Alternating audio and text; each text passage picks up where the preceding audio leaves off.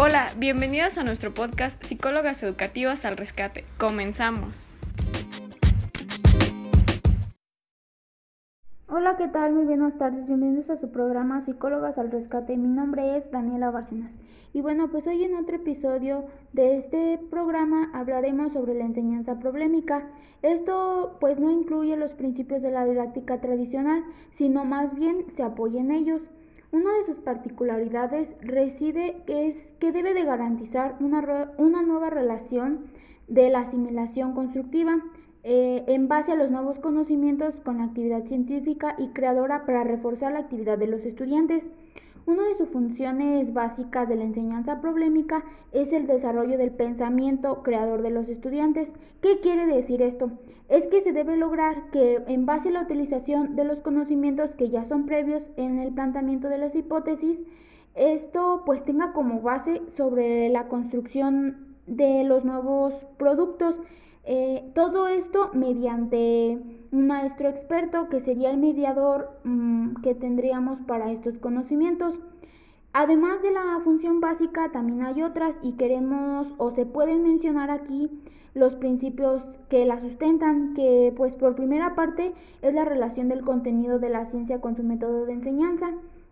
El segundo sería el establecimiento de la unidad lógica de la ciencia como lógica del proceso educativo y la tercera sería la consideración del nivel de desarrollo de los estudiantes.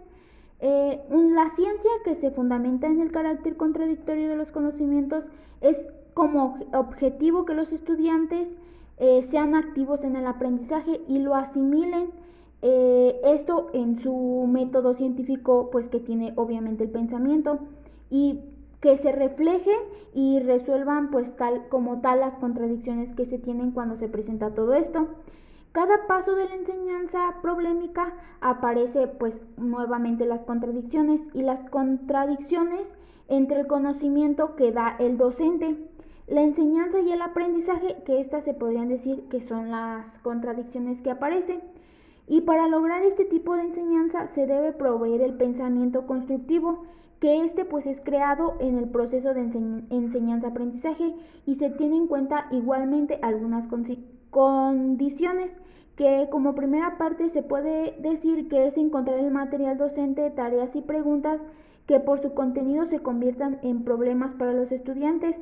Esto quiere decir que pues como temas o preguntas que se hacen en base a pues algún tema que no puedan entender, eso sería una de las contradicciones. Y los estudiantes pues organizan las situaciones en que revelen las contradicciones, como ya lo vuelvo a decir. Ellos los exponen ante los docentes y como tercera parte sería contribuir que los estudiantes desarrollen la capacidad para encontrar esta forma para que ellos puedan ser independientes y que puedan lograr fácilmente este, resolver las contradicciones que se presentan. Los modos de solución de estas tareas es bajo una actividad que ya puede ser eh, inmediata o mediata del maestro.